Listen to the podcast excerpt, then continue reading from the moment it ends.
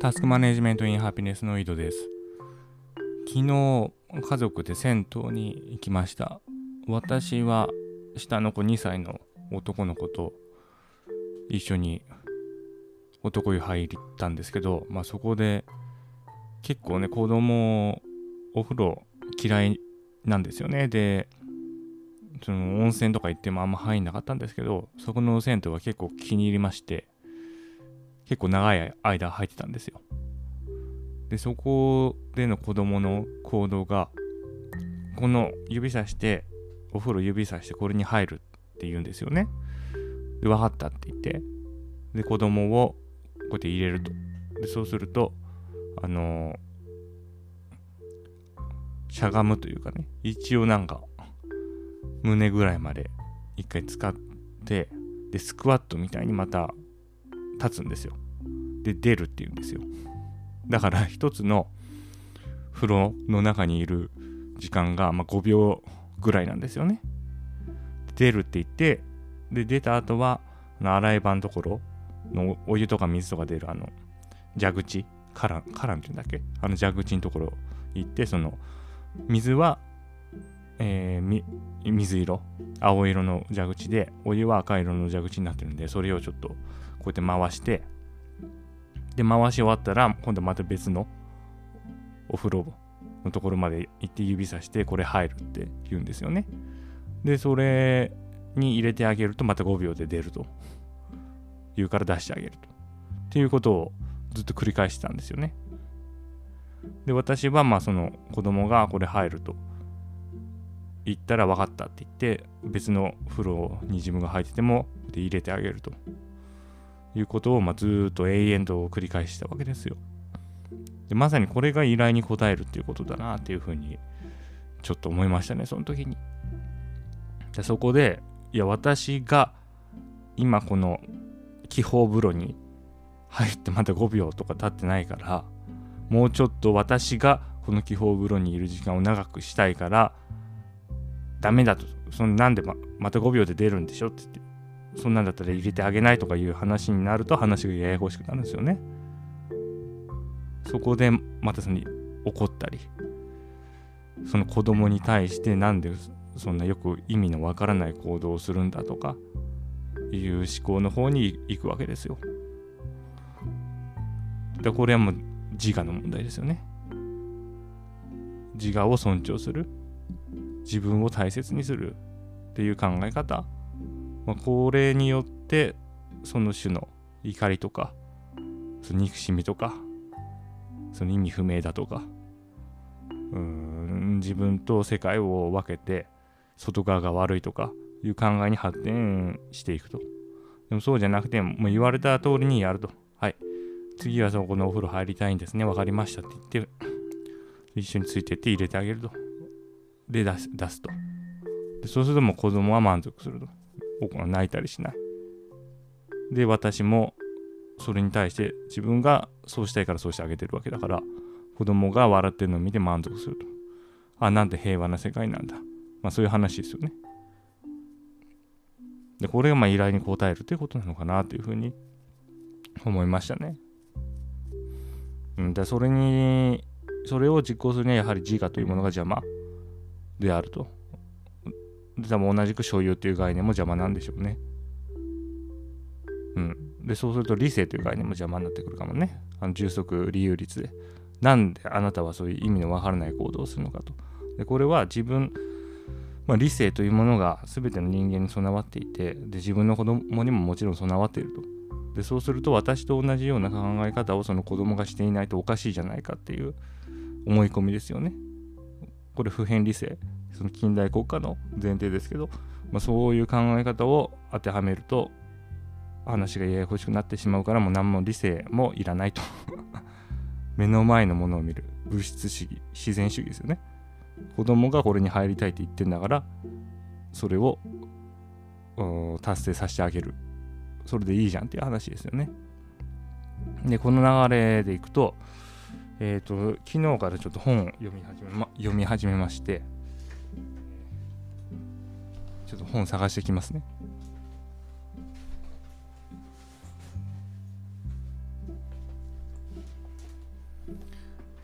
これだな、えー哲学教科書シリーズ。近代哲学。門脇俊介。って読むのかな？の本ですね。でこれは大学の哲学のその講義とかで使われる、まあ、教科書ですよね。教科書らしくてであるブログ見てこれいいよっていう風に書いてあったから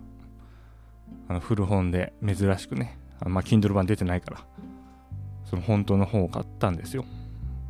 でこれちょっと読み始めてましてでその冒頭のとこに哲学とは反自然主義であるということが書いてありました。でそれはどういう意味かっていうとまあ、哲学が起こる前はその神話などで自然ですよね。自然というものをまあ崇めていた。もう自然が全てっていう考え方ですね。雷が鳴ったり嵐が来たりというものはもうそれはしゃあないと。そういうもんだってことですね。で人間も自然の一部であると。で世界が一つなわけですよ。人間もその自然の一部であるという考え方で世界、まあ、人々が暮らしていたと。で、それに対して、まあ、本当にそうでなのかっていう話ですね。例えばまあその概念の共有とか、そういう椅子というものが、なんでその人は個別なのに同じ椅子という概念を想起できるのかとかいうことはその自然主義では説明できないということで哲学が起こったっていう話ですね。つまりそういう意味で哲学っていうのは反自然主義の考え方であると。でこれがまあ理性とかに関係してきますよね。精神もそうだよな。そうで自然主義っていうのは時が経つと時が経った今現代では物質主義つまり唯物論になっているらしいですね。まあ、科学ですね。自然科学。起こったことを、まあ、信じるということですね。でもまあこれ経験主義にも近いのかもしれない。起こったことを信じる。まあ実験主義かな。で、こっちに頭の中でり、うん、まあ公式か。数式を作って、それをその現実に投げ込んで、その結果を見ると。実験結果を見ると。で、それが正しいということで初めて、まあ、その公式も正しいとなるというのが、まあ、自然科学の考え方ですよね。で、それに対しても、まあ、反自然主義であると、哲学は。だから、物質主義が、まあ、科学であり、反自然主義が哲学なんですよね。で、さっき私が言ったのは、その風呂場のケースはその目の前にあるものに対応するつまり子供がこの風呂に入りたいっていうものが自然なことだからその自然に対して反応するというのはまあ自然主義と言ってもいいかもしれないですね。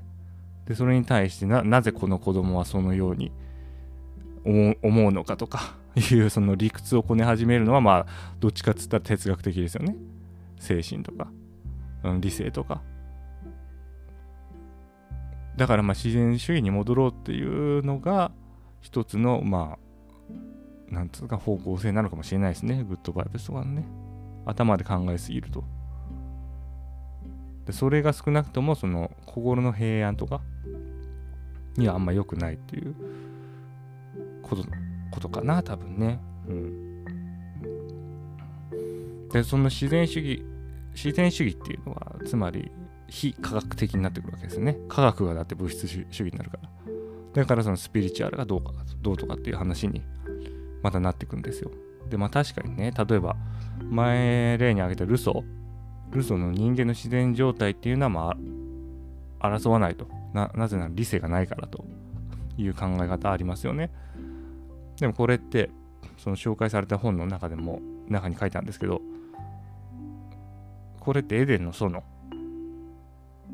と似ているっていう話が出てるんですよ。結局理性っていう知恵の実を食べたことによって人間は堕落していくと。その堕落する前の状態があったはずだっていう考え方ですね。リンゴを食べない状態の人間というものが存在するっていうことは、これも証明不可能ですよね。つまり刑事上学的なんですよ。ただの頭の中の考えでしかないと。でそうするとまあ確かにそういう意味でスピリチュアルかもしれない。スピリチュアルっていうのは結局唯物論の反対ですから物質的なものではないものを信じる。それは理性であったり精神であったり。ですよね。ででもそうなるとちょっとなんか話が混乱してきますけど。でもそうなると話ややこしくなりますね。あれ？逆のこと言ってんのかな？でもだって理性的なものを信じてますよねみんな。さっき言った。例えばその子供が何々するのには理由があるはずだとかインガリストはね。あ違う違う逆が。精神的なものを信じてますね。そのあれ？理性的なものって言った？すいません。ちょっともう一回話しますけどその理性的なものはみんな信じてると。因果関係があるとか。理何何事にも理由があるとか。いうものを信じつつその自然主義の延長線上の物質主義つまり科学。も同時に信じていると。でこの時点でまあ二律背反なんじゃないかっていうふうに思いますけど自己矛盾を抱えてんじゃないかっていうふうに思いますけどもまあそこそこいうことにはならないと。人間は。だから都合のいい時には物質を信じて都合のいい時には理性を信じると。いうのが普通になっている。まあ、ただそうは言ってもねっていう感じですね。倉園さんがその予測推測とかっていうのはその人間が作ったものではないものには適用できるだろうと。例えば天気予報とかっていうふうに言ってましたね。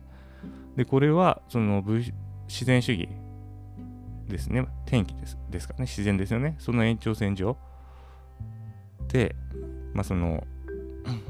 科学になり自然科学になりこういうその公式で説明できんじゃないかっていうのを実際のその自然に当てはめて出てきた 公式をもとにおそらく天気予報をしてるんでそれはそういう意味では人間が作ったものではないものには有効な気がしますね。でもまあその自然科学の中でその人間を対象にしたものがありますよね。でそれ多心理学とかだと思うんですよ。でその心理学的なその動きっていうのを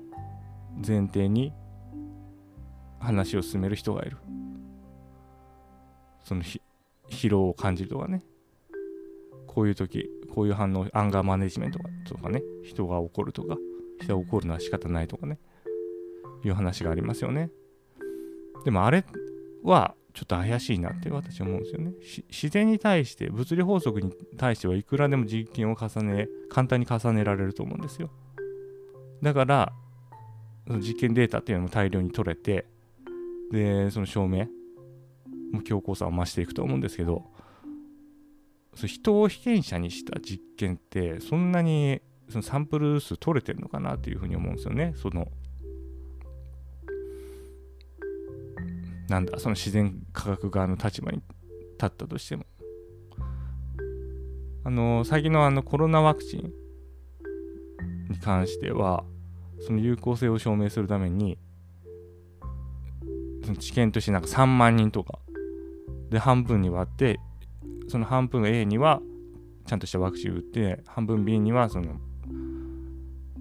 プラセボ効果を疑うんでその、まあ、ワクチンですよって行って何にもその効果が出ないであろうものを売ってその、まあ、差を見るということをやってますよね。で心理学でその3万人とかの調査ってしてるんですかね。ここが怪しい気がするんですよ。でまず心理学の前提として人類全員が同じその心の作用を持っているっていう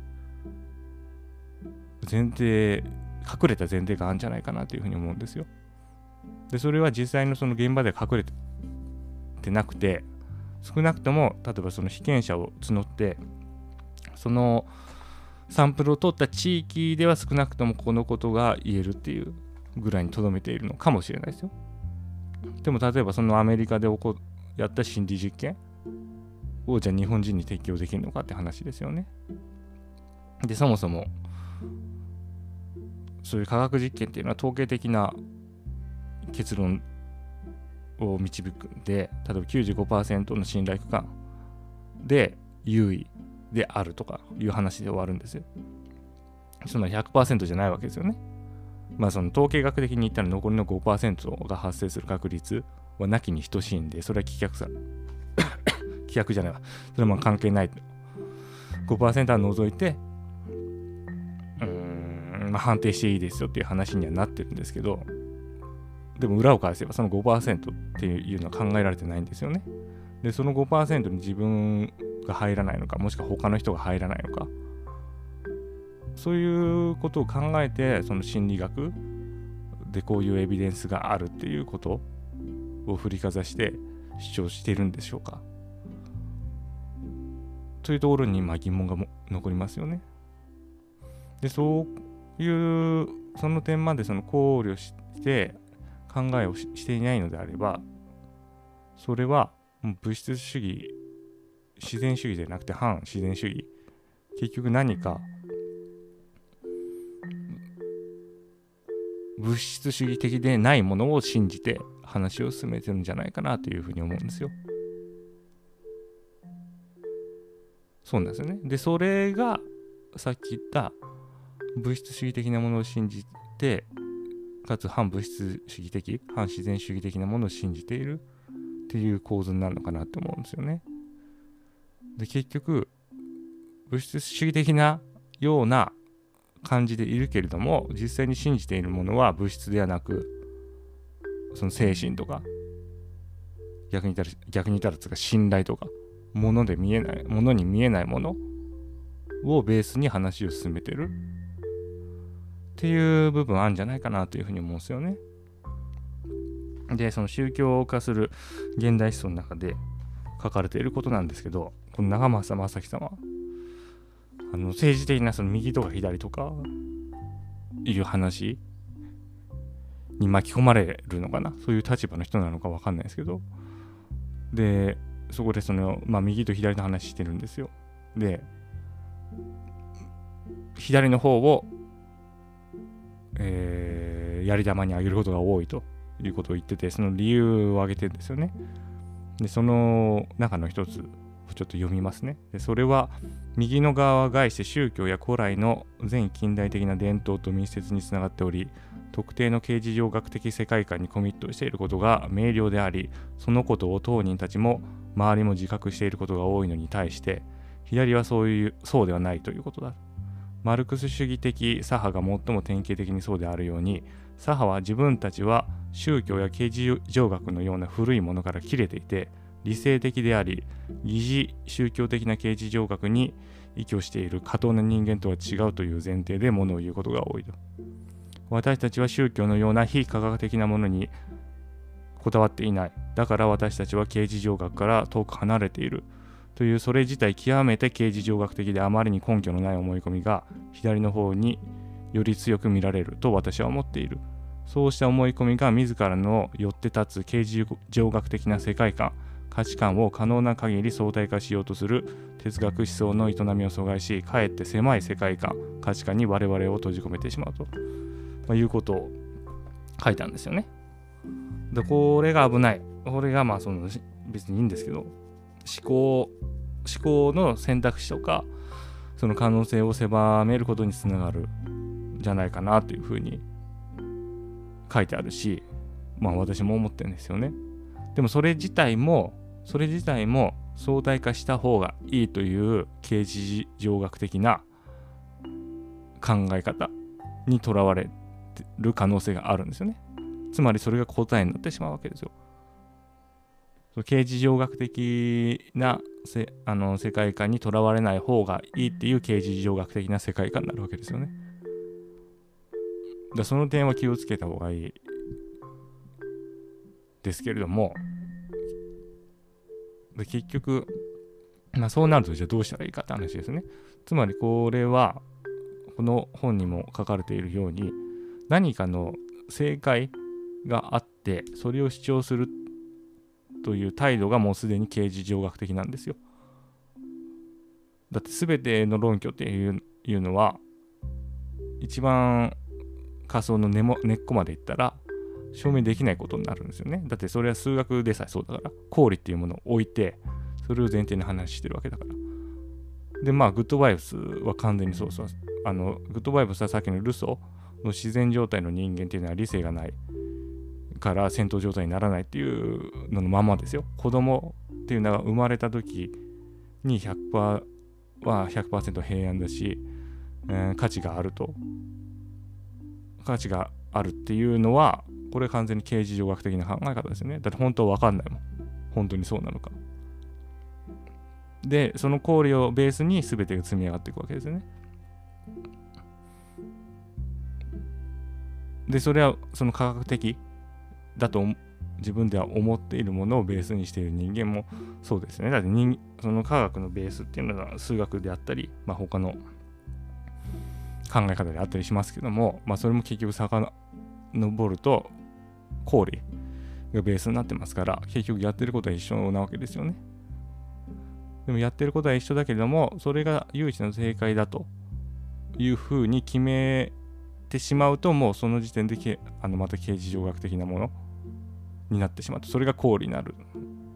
それがすあの自分の行動のベースになってしまうと、もう固定されてしまうんですよね。で、そういう、だからもう、これはまた逃れられない話になっていくんですけど、ならば、じゃあどういう態度でいるのがベターかというふうに考えたら、でこれもままたさっきの形式学的な世界観にとらわれてるんですけど、何も決めないってことなんですよね。正解を決めない。正解を決めずに疑い続ける。これ、ま、さっきの会議、あ前言った会議主義であり、解体し続けるってことですね。その構築されたものを壊し続ける。で終わり。何もそこで組み直さない。また組み直してしまうと、根元が氷だから、それが刑事上学的になってしまうからね。だそれしかないかなと思うんですよ。だからそそれを思うと、これ完全にあの意味付けで、で意味付けっていうのはスピですから、意味付けっていうのは自分のその観念、信念考え方理性をベースにその起こったことに何かしらの意味をつけるってもう完全に精神の作用であり反自然主義的反自然主義的っていうことは物質的ではない考え方なんであれですけどずっとも自分批判的なんですよ考え方はでまあそれはそれでじゃあもういいんじゃないかなと思ったんですよねで批判しても終わり解体させるお仕事。で、じゃあ何が正解なんですかって言われても、いや、正解はありませんって言って終わる感じですかね。で、これをソクラテスがやってたのかなっていうふうに思うんですよね。自分は全然ソクラテスになるつもりもないし、なれないですけど、そのも、問答、人と問答すると。で、いや、あなたは結局何も分かってないですよね、ということで終わる。だからそう考えるとやっぱやっぱこの態度っていうのがなんだろうなギリギリギリギリ自分の正しさっていうものをそこまで出さずに示さずにただそのより広い選択肢より広い考え方をその相手に提供するっていうギリギリの行為なのかなって思うんですよね。そそんなんやめてくれっていう話もありますけど それ自体がもうそそれいう行為が正しいっていうことにとらわれてるやんって話があるんですけどでも少なくとも何かじゃ別のいやこうやるのが正解ですというのを具体的な方法を打ち立てるよりもまだマシかなっていう話ですよね。でそうなんじゃないかなっていうふうに思ったっていう話です。はい。それでは今日はこの辺で良いタスク完了。